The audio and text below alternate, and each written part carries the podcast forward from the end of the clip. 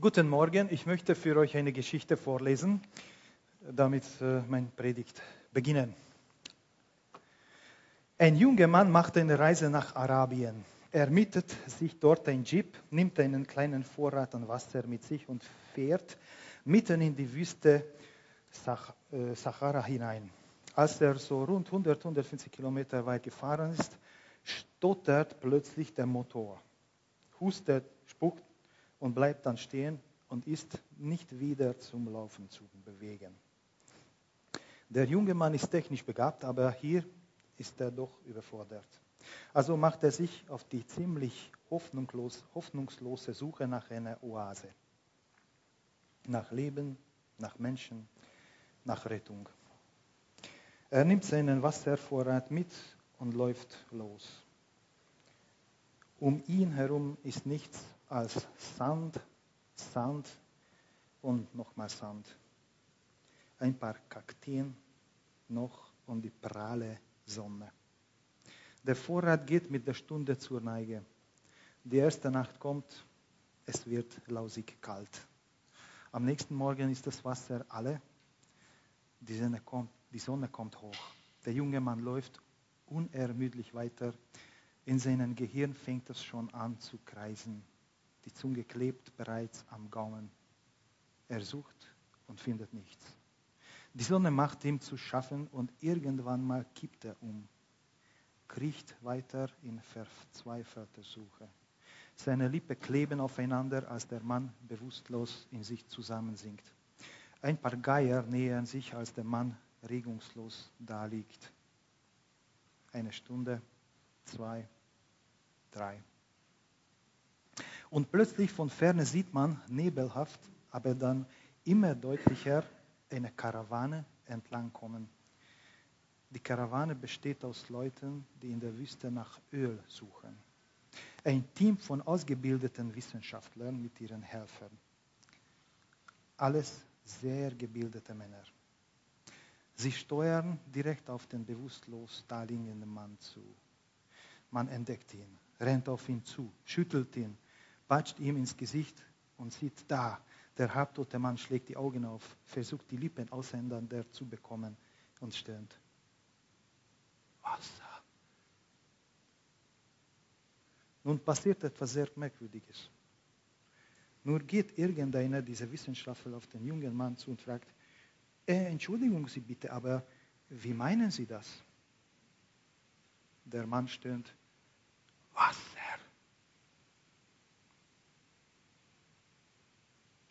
Entschuldigen Sie mal, es kann ja sein, dass ich Sie nun schwer enttäusche.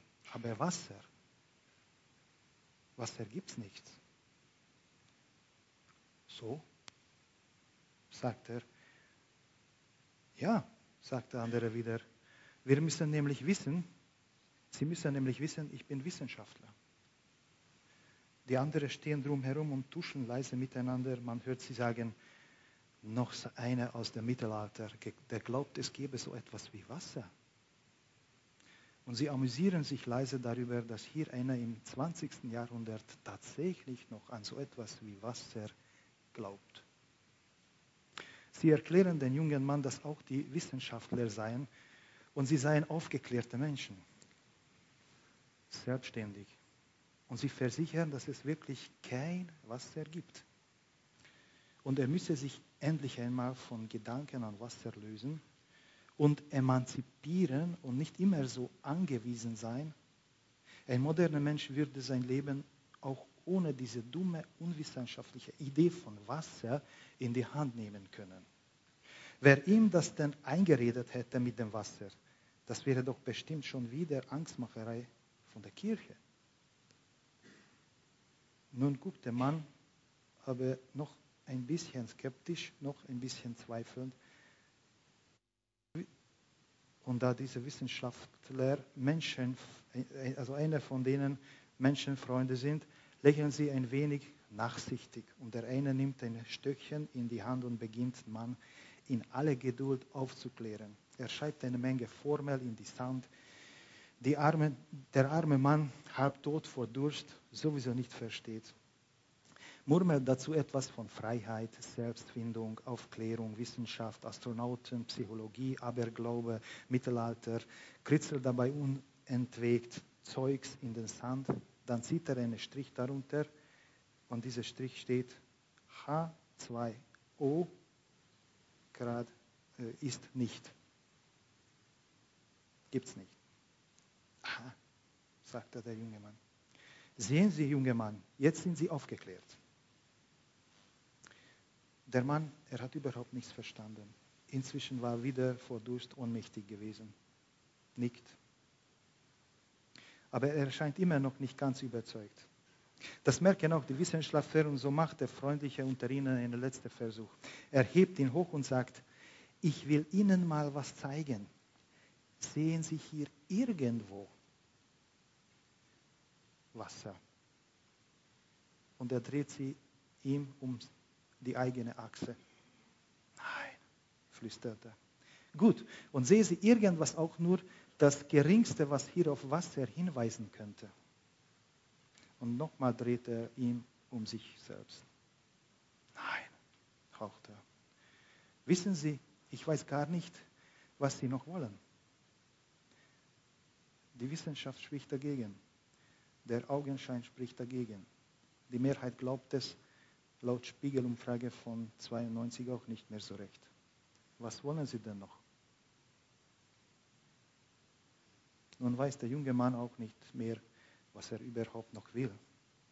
Die Wissenschaftler reiben sich die Hände, freuen sich, weil sie jetzt wieder einen aufgeklärten haben, aufgeklärt haben. Man ist zufrieden, der Menschheit gedient zu haben. Die Karawane setzt sich wieder in Bewegung. Der junge Mann bleibt liegen und denkt über die neu gewonnenen Erkenntnisse nach. Die Karawane entfernt sich, ist schließlich nur noch ein kleiner Punkt am Horizont. Der junge Mann aber liegt in der Wüste und ruft, Wasser.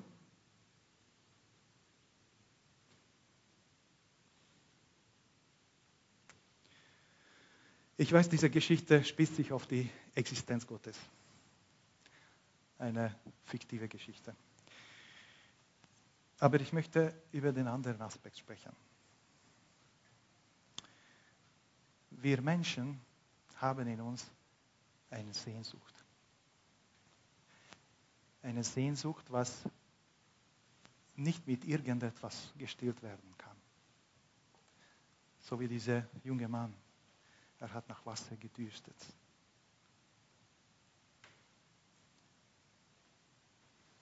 Wir sind Menschen ein Mangelwesen. Wir haben in unserem Leben Defizite. Wir leben unser ganzes Leben so ab, dass wir äh, mit drei einen Spielzeug wünschen, uns wünschen. Dann, wenn wir fünf sind, vielleicht ein Fahrrad. Mit zehn vielleicht eine, eine, etwas anderes. Mit, mit 18 ein Motorrad. Mit 20 ein Auto oder ein guter Job. Dann eine Frau, dann und das Leben ist eine Anreihung von Sachen, die, mit denen wir unser Leben füllen wollen. Und das ist ein Stück normal. Aber wir merken, dass da irgendetwas immer leer bleibt in uns. Der Wunsch wird erfüllt und kaum ist es da, wir sind wieder, wir wünschen schon wieder was anderes. Und das zeigt sich etwas, deutet darauf hin, dass wir, dass wir in uns etwas haben, was gestillt werden muss. Der Mensch ist auch ein Grenzwesen. Wir sind einerseits, so wie in der Schöpfung lesen, von der Staub der Erde. Aber als Gott uns geschaffen hat, hat er in uns sein Atem hineingehaucht. Und so wurde der Mensch ein lebendiger Wesen ge äh, geworden. Also wir merken, einerseits sind wir von dieser Erde, unser Körper besteht aus derselben Bestandteile, wie die, was wir in der Erde auch finden. Diese Materialien, Wasser und die unterschiedlichen äh, Stoffe. Aber wir sind nicht nur so viel, sondern wir sind davon mehr. Wir, wir haben äh, auch eine übernatürliche Dimension, die wir spüren. Äh, und wir haben einen Geist in uns, den Gott uns gegeben hat. Und wir erleben, dass wir ähm, sehr begrenzt sind als Menschen.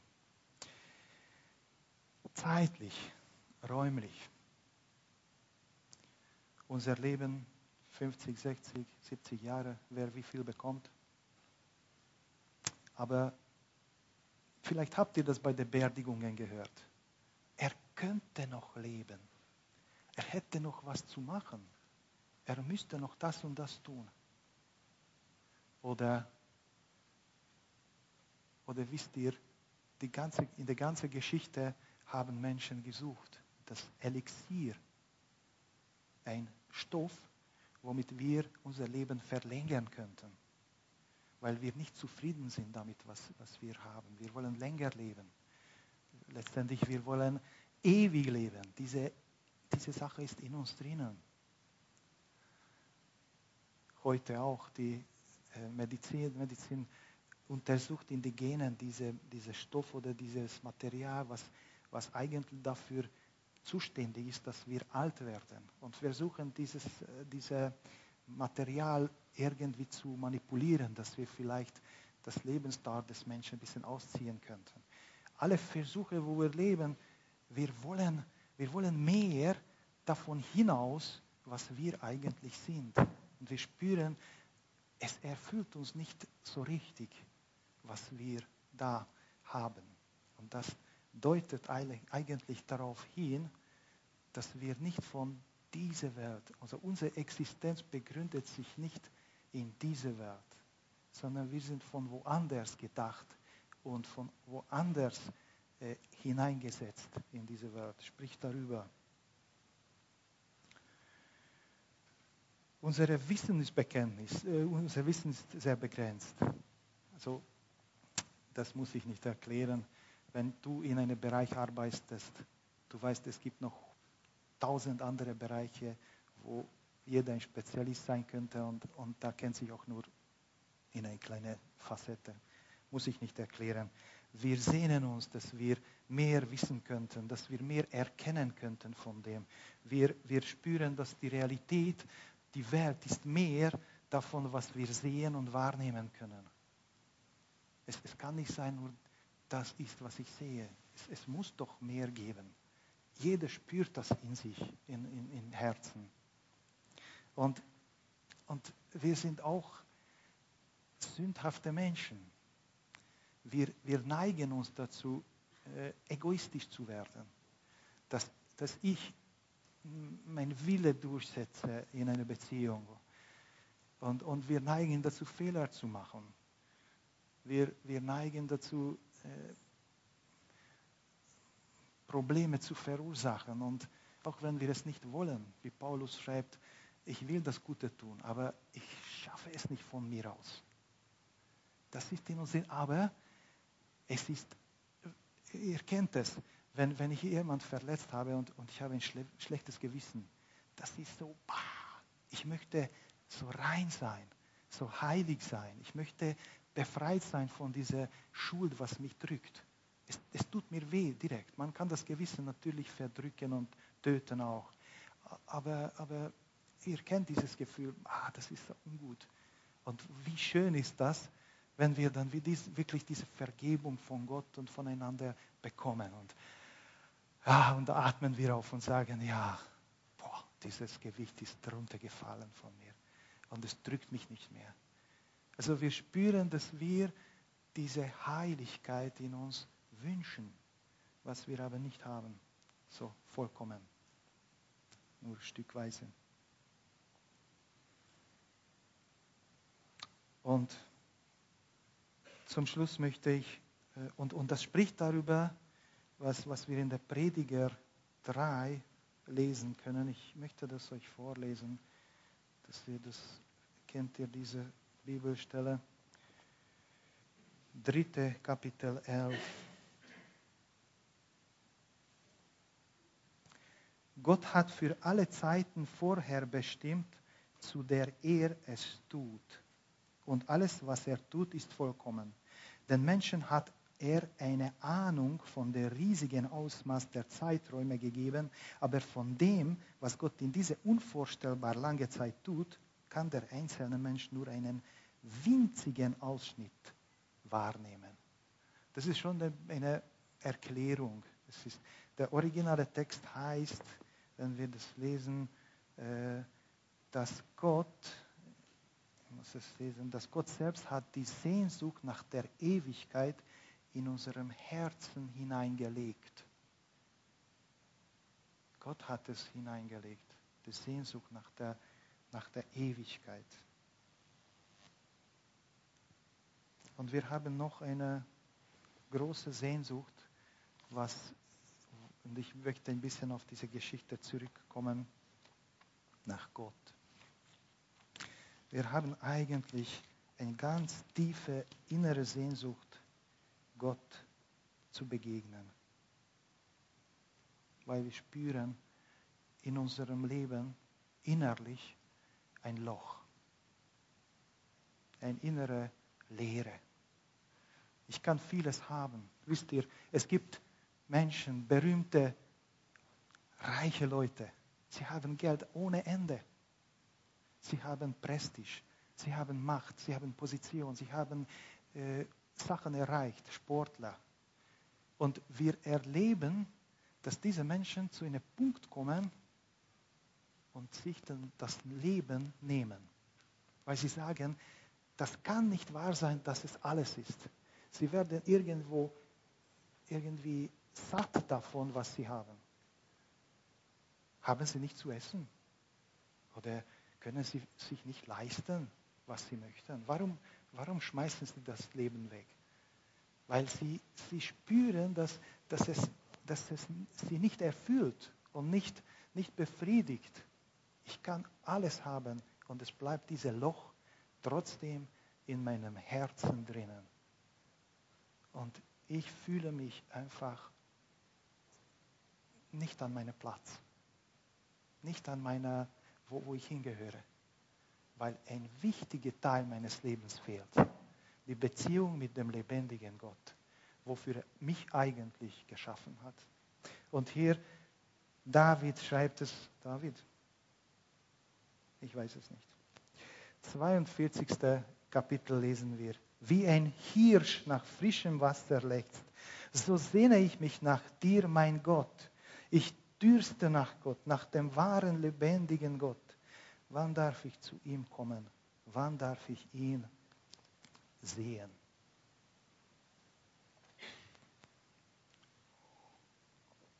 Ich dürste auch.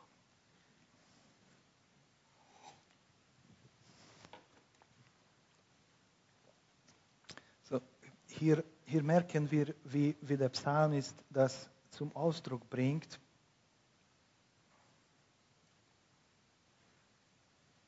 Er sehnt sich nach dem lebendigen Gott. Er, er will ihn sehen, zu ihm kommen.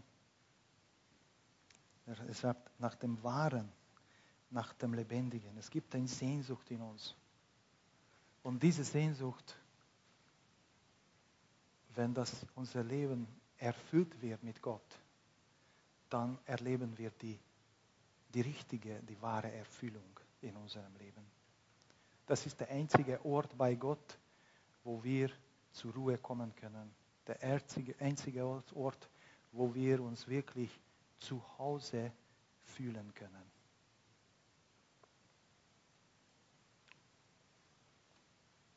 Und warum sage ich es gerade im Thema Gottesdienst? Das wäre der Platz, oder? Das wäre der richtige Ort, das zu erleben.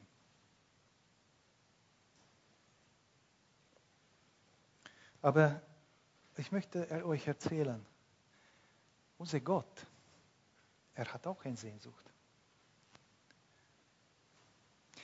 Gott hat uns von Liebe, weil er uns liebt und weil er uns gewollt hat, geschaffen.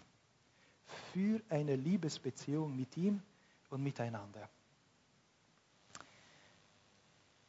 Er wollte ein Wesen haben, der ihm gegenübersteht, der ihm gleich ist, aber einen freien Willen hat. Und er wollte sein Leben, sein Reichtum und seine äh, Herrlichkeit mit diesem Wesen teilen. Daran hat er Freude gefunden. Und ich möchte ein Bibelvers lesen im Alten Testament. Es ist erstaunlich, ich habe mich immer gewundert über diese Stelle, dass Gott bereits schon durch die Propheten solche, solche Aussagen äh, finden können, die uns einfach äh, komplett, also mich hat es sehr überrascht. Hosea 6, 5 und 6. Vielleicht äh, äh, können wir das zusammen aufschlagen und lesen, weil das ist für mich eine Lieblingsstelle äh, von der Bibel. Ich möchte euch das wirklich ans Herz legen.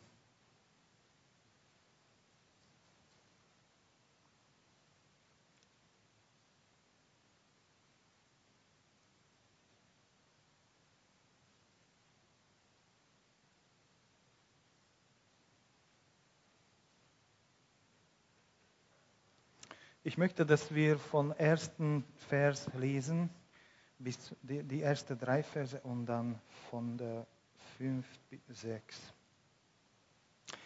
Kommt, wir kehren um, um zum Herrn. Hat er uns zerrissen, wird er uns auch wieder heilen. Hat er uns Wunden geschlagen, wird er sie auch verbinden. Zwei, drei Tage lässt er uns leiden, dann gibt er uns neues Leben. Kommt, lasst uns alles dran setzen, ihn und seine Wege zu erkennen. So gewiss der Nacht ein Morgen folgt, so gewiss zu seiner Zeit der Regen fällt, der das ausgedürrte Land durchfeuchtet. So gewiss kommt er, um uns zu helfen. Und der letzte Vers ist, worauf ich hinauskommen will. Was ich von euch verlange, ist klar wie der helle Tag. Hier steht es in der Bibel, Treue will ich von euch und nicht, dass ihr mir Tiere schlachtet. Ihr sollt mir nicht Brandopfer bringen, sondern erkennen, wer ich bin und was mir gefällt. Dieses Wort, was wir lesen als Treue, hat drei Bedeutungen. Ich habe das bei der äh, Bibelstunde mit den Flüchtlingen schon erklärt. Eine ist Bundestreue, andere ist Güte und der dritte ist Liebe. Wir können es so lesen in der, vielleicht der Eberfelder steht, Liebe will ich von euch und nicht, dass ihr mir Tiere schlachtet. Gott sehnt sich nach dir, Gott sehnt sich mit der Beziehung zu dir, mit dir eine Beziehung zu haben. Gottes Sehnsucht bist du. Äh, es war so schön auch in der im Lied sowas ähnliches zu hören, heute im Lobpreis. Gott sehnt sich nach dir und nach mir und er will eine persönliche Beziehung haben. Wenn er sagt, Erkenntnis wünsche ich mir, dann heißt es nicht ein, eine Gedanken über Gott, sondern Gott will persönliches Erkenntnis ganz nahe kommen und uns berühren, begegnen. Das will er. Wenn es um Erkenntnis geht, geht es um eine tiefe Beziehung miteinander. Und Liebe will er mit uns haben. Also wir sind mit unserer Sehnsucht, will ich damit sagen, nicht alleine, sondern Gott sehnt sich nach uns und wir sehnen uns nach Gott. Wir sind füreinander geschaffen. Und Gottesdienst ist ein Ort und ein Platz, wo das gedacht ist, geplant ist, weil Liebe braucht Raum und Zeit, wo das funktionieren kann. Braucht Gelegenheiten. Vielleicht habt ihr schon im Leben erlebt, dass du jemanden auf der Straße begegnet hast, zufällig, und habt ihr ein ganz tolles Gespräch gehabt und super, es ist so toll, dass wir uns begegnet haben. Aber Beziehungen brauchen feste Zeiten. Und das ist Gottesdienst. Aber das Zentrale ist die Begegnung, das Treffen, das Miteinander.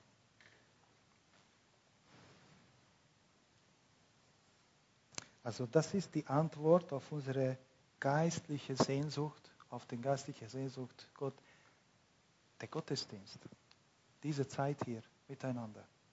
Gott will sich hier offenbaren. Wir haben in der Bibel, wir kennen das auswendig, wo zwei oder drei in meinen Namen zusammenkommen. Ich bin unter ihnen. Ich bin bei ihnen. Das ist der Platz, wo Gott sich offenbaren möchte. Und Gott offenbart sich in viele unterschiedliche Weise. Er offenbart sich in der Natur. Er offenbart sich durch, äh, durch unser Gewissen, spricht uns auch an ein Stück. Aber er offenbart sich äh, durch die Geschichte, durch Israel, durch äh, damals die, durch die Propheten, durch die durch Alten Testament, durch die Bibel. Ist, ist, ist, ist alles die Offenbarung, aber eine besondere Raum und Zeit ist, Gottesdienst, wo Gott sich versprochen hat. Er hat gesagt, ich werde dort sein. Und wenn Gott sagt, ich werde dort sein, dann heißt es nicht so, wie wenn ich irgendwo hingehe und ich setze mich in der, in der Couch und dann, okay, ich bin dort, aber ich mache nicht viel Schaden dort rundherum. Wenn Gott kommt und sagt, ich bin da, dann ist er mit voll seiner Herrlichkeit, mit voll seiner Kraft, mit voll seiner, seines Wirkens, mit voll seiner Gnade, mit voll seiner Freundlichkeit, mit voll seiner, seiner Kreativität und Aktivität, dann, dann, dann passiert was. Gott ist, ist nicht ein, ein, ein Gegenstand, Gott ist ein Ereignis, wenn er kommt. Dann wird was passieren, dann geschieht was. Weil Gott ist einfach so. Er, er ist voll intelligent, er ist voll kreativ, er, er sieht alles, er weiß alles. Und wenn, wenn er kommt und sagt, ich bin da, dann ist das nicht eine, eine Lehre da liegen, sondern ein Ereignis. Da wird was geschehen. Als Jesus Menschen begegnet hat, da sind Heilungen geschehen. Da sind, da sind so viel passiert. Menschen wurden so berührt von ihm, dass sie angefangen haben zu heulen. Die Frau ist gekommen und hat mit ihren Tränen die Füße gewaschen und mit Salböl.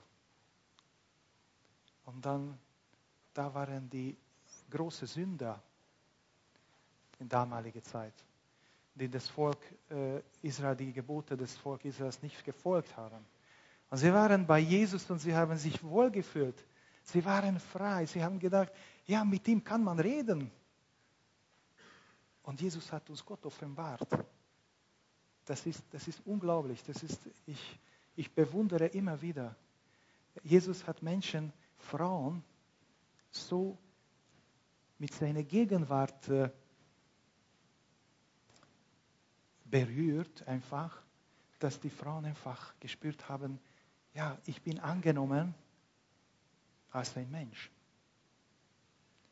Die Männer schauen mich an als Frau, als ein Gegenstand als ein Gegenstand der Befriedigung vielleicht. Aber Jesus ist zu diesen Frauen gekommen, die ausgenützt worden sind, vielleicht auch sexuell, sage ich mal ganz brutal. Und sie sind zu Jesus gekommen und sie haben gespürt, da ist nichts davon. Da bin ich dieses Kind, wie ich geboren bin. Dieses reines Kind, dieser Mensch, die ich, wie ich eigentlich sein möchte. Ich darf sein, so wie ich bin, bei Jesus. Das ist Gott. Er hat uns Gott offenbart. Und das wäre so schön, wenn wir in der Gemeinde auch das ein Stück erleben könnten. Diese Freiheit, diese Offenheit, ohne Gesetzlichkeit, ohne Verurteilen. Ich, ich erlebe mit mir und möchte Gott bitten, dass er mir hilft, ich treffe auch so schnell schon ein Urteil, wenn ich jemanden sehe. Dass Gott mich wirklich verhindert und sagt, nein, du musst mit meinen Augen die Menschen sehen. So wie, so wie ich sie sehe. Das will Gott. Dass wir so einander begegnen und erleben im Gottesdienst. Und das wird dann ein, eine Zeit der besonderen Gnade Gottes, wo Menschen geheilt werden,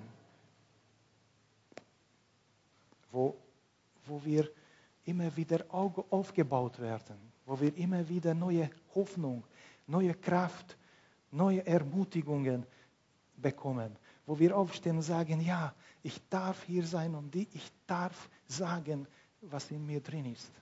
Und die werden nicht auslachen und sie werden mich nicht äh, blöd anschauen, weil Gott nimmt mich an. Es ist, es ist so wunderbar in der Bibel immer solche Berichte sehen, wie Jesus Menschen begegnet hat.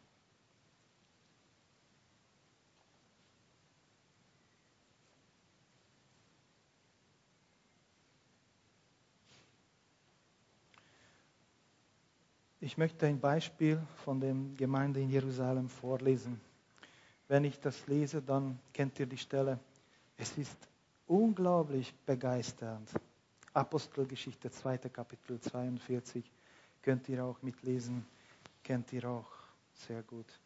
Was das Leben der Christen prägte, waren die Lehre, in der die Apostel sie unterwiesen, ihr Zusammenhalt in gegenseitiger Liebe und Hilfsbereitschaft, das Mahl des Herrn und das Gebet. Jeder Mann in Jerusalem war von einer tiefen Ehrfurcht vor Gott ergriffen und durch, sie, durch die Apostel geschahen zahlreiche Wunder und viele außergewöhnliche Dinge. Alle, die an Jesus glaubten, hielten fest zusammen und teilten alles miteinander, was sie besaßen. Sie verkauften sogar Grundstücke und, und sonstige Besitz und verteilten den Erlös entsprechend den jeweiligen Bedürfnissen an alle, die in Not waren. Einmütig und mit großer Treue kamen sie Tag für Tag im Tempel zusammen. Außerdem trafen sie sich täglich in ihren Häusern, um miteinander zu essen und das Mahl des Herrn zu feiern. Und ihre Zusammenkünfte, das ist, das, das ist der Hammer. Und ihre Zusammenkünfte waren von überschwängliche Freude und aufrichtige Herzlichkeit geprägt. Das ist, also, ja. Sie priesen Gott bei allem, was sie taten und standen beim ganzen Volk im hohen Ansehen. Und jeden Tag rettete der Herr weitere Menschen so, dass die Gemeinde immer größer wurde ein, ein unvorstellbares Bild, was wir hier sehen. Aber es war eine Realität. Das ist kein Märchen. Das hat Lukas erlebt. Das hat er gesehen. Das, das berichtete, was, was er gesehen hat unter, da, damals. Und alles gehört zusammen. Die Lehre der Apostel, die Liebe, Hilfsbereitschaft, das Mahl des Herrn und das Gebet. Und hier steht, er zitiert nicht das Singen, aber das gehört auch dazu. Sie haben auch Lieder gesungen. Hier steht, sie priesen Gott bei allem, was sie taten. Lobpreis, Gottes Anbetung. Aber zum Schluss lesen, sehen wir auch, da ist eigentlich die Evangelisation auch dabei Gemeinde immer größer wurde. Gott rettete den Herr, Menschen. Alles zusammen. Ein großes Bild, was zum Gottesdienst gehört und gebraucht wird.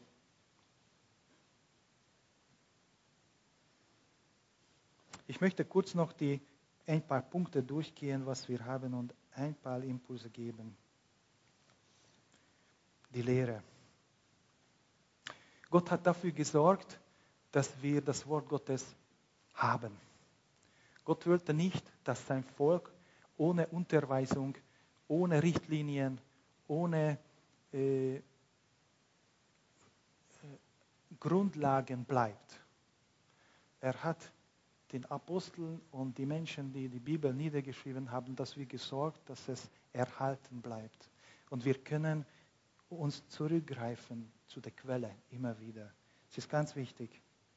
Der Glaube, der Glaube kommt vom Hören. Deswegen brauchen wir die Lehre, dass wir immer wieder äh, uns stärken können äh, durch das Wort Gottes.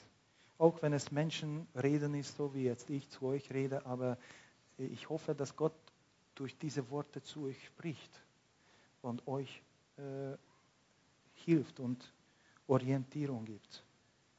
Das Wort formt unseren Charakter, formt unser ganzes Leben, unser Herz will er erweitern.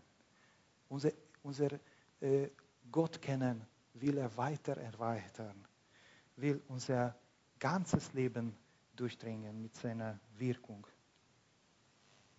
Ein Bruder hat, hat mal gesagt, äh, ja, das war eine gute Predigt nach dem Gottesdienst. Und dann sagt der andere, ja, es war gut, aber es war schwer anzunehmen.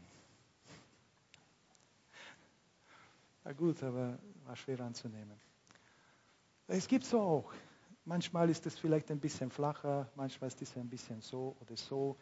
Wir sind auch nicht immer gleich. Aber lasst uns äh, immer wieder zurückkommen und immer wieder unser Ohr aufmachen und sagen, Gott, sprich zu mir, sprich du zu mir. Mit dieser Einstellung, mit dem Wort Gottes, äh, das, der, der Predigt begegnen. Ja, Lieder. Wir haben diese wunderbare Glaubensbekenntnis gesungen. Lieder sind Glaubensbekenntnisse, Lieder sind Danksagung, Lieder sind Lobpreis und, und Lieder sind Bitten.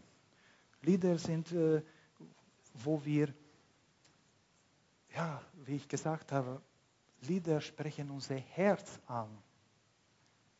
Lieder sprechen unsere, also vielleicht tiefer und anders wie der Predigt. Ich sage nicht, dass es besser ist oder sogar tiefer ist. Es ist nicht tiefer, anders. Und beides brauchen wir. Es, es, es, es gehört, wir, wir sind nicht nur Verstand. Wir haben auch Herz. Wir haben viele Facetten von unserer äh, Persönlichkeit. Und Gott will alle Facetten unserer Persönlichkeit durchdringen, ansprechen, bewegen und weiterbringen. Und äh, deswegen ist sehr gut, wenn ihr aktiv bei den Liedern dabei seid. Wenn du nicht, das Lied nicht kennst, äh, einfach lies mit und, und sei dabei, dass Gott dich weiterbringen kann. Im Mittelpunkt steht nicht eine Produktion, nicht der Lobpreisteam, auch wenn sie super singen. Danke, Marc. Aber im Mittelpunkt steht, dass wir mit Gott den Kontakt aufnehmen, auch im Lobpreis. Dann gibt es, äh, äh, kennt ihr diese Geschichte mit dem Abendmahl, möchte ich ein bisschen äh, erzählen.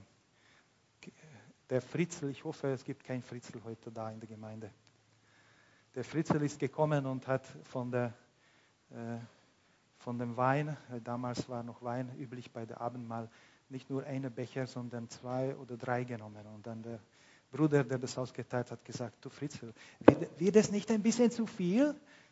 Und dann sagt der Fritzl, ja, Sünd gibt es auch genug. Also Sünde gibt es auch genug bei mir. Also er braucht das, hat er gemeint. Gut, also vielleicht über Abendmahl sprechen wir ein, ein anderes Mal. Äh, bei Opfereinheben ist mir eine Geschichte eingefallen. Unser Sohn, der Johnny, hat einmal ein Zweizent gefunden in der Wohnung und, und äh, habe schon der Gruppe erzählt. Wie wäre es, wenn der Johnny, jetzt hat er siebte Geburtstag gehabt und käme zu mir und sagt, Papa, jetzt rechnen wir ab. Okay? Sieben Jahre Essen, Kleider, Wohnung, die schlaflosen Nächte und noch die Schwangerschaft und alles. Ich habe zwei Cent. Ich zahle dich aus, okay? Was denkt ihr? Wäre ein gutes Geschäft? Wie sind wir? Wir haben alles, was wir haben, von Gott bekommen. Alles. Dass dein Herz schlägt, das kannst du Gott bedanken dafür. Es ist nur eine Kleinigkeit und es gibt noch Milliarden kleine Organismen und alles Mögliche, dass du überhaupt existieren kannst, die funktioniert. Und Gott hat nicht gesagt, ich werde jetzt für ein Minuten die Luft von der Welt wegnehmen. Ich habe schon seit tausend Jahren schon das, diese eine Minute, was ist das? Nein, wir sind sofort weg. Kann man nicht. Wir haben alles von Gott. Und wenn ich der Johnny sage, er findet, gib mir das, den zwei Cent, sagt, no, das ist meins, das gebe ich dir nicht, das ist meins, ich habe es gefunden. Und wie sind wir? Gott sagt, gib von dem, was ich dir gegeben habe, ein bisschen zurück. Schaffen wir das? Wisst ihr, was ich meine?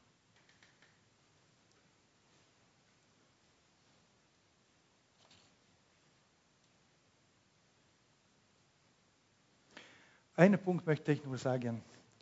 Gott ist, der Christsein hat einen zentralen Punkt. Und für mich ist das eine neue Entdeckung geworden in meinem Christenleben. Ich habe es immer gewusst, aber es ist neu bewusst geworden. Gott ist eine Person. Und, und äh, Gott hat mich als eine Person geschaffen. Und er will mit mir eine persönliche Beziehung haben. Das heißt, das Gottesdienst ist kein Programm. Gott, die Begegnung mit Gott ist keine Liturgie, ist keine Veranstaltung, ist keine Punkten angeordnete Veranstaltung, in Punkten durchgegangene. Das ist nicht Gottesdienst. Gottesdienst ist, wenn ich als Person den lebendigen Gott als Person begegne. Es geht um eine persönliche, ganz individuelle Begegnung mit Gott, mit meinem Schöpfer, mit meinem himmlischen Vater. Das soll im Zentrum bleiben in unserem Gottesdienst. Gott ist nicht eine Gelegenheit, ich, ich komme, ich komme nicht. Gott ist nicht ein Gegenstand. Ich stelle in Eck die Gitarre und es ist dort. Gott bewegt sich. Und ich muss immer ein Stück suchen. Wo bist du? Manchmal mich selbst auch. Wo bin ich? Aber deswegen müssen wir, wenn wir zu Gottesdienst kommen, mit dieser Offenheit kommen und sagen, wo bist du Gott? Wie kann ich dich jetzt begegnen? Wo stehst du? Und das wünsche ich mir, dass wir immer wieder mit dieser Erwartung kommen und mit einer Geschichte abschließen. Äh, ihr kennt das sehr gut. Ganz kurz nur und dann mache ich Schluss.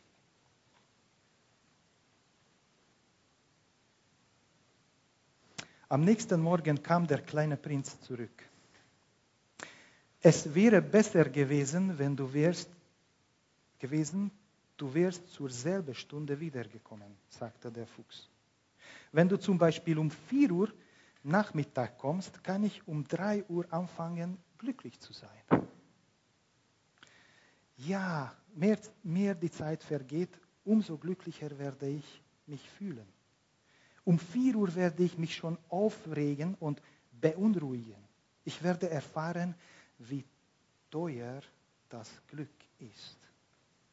Wenn du aber irgendwann kommst, kann ich nie wissen, wann mein Herz da sein soll. Es muss feste Bräuche geben. Was heißt feste Brauch? sagte der kleine Prinz. Auch etwas in Vergessenheit geratenes, sagte der Fuchs. Es ist das, was einen Tag von dem anderen unterscheidet. Eine Stunde von den anderen Stunden.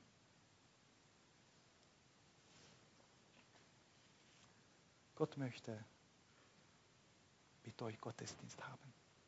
Auf diese Art und Weise. Lasst uns beten.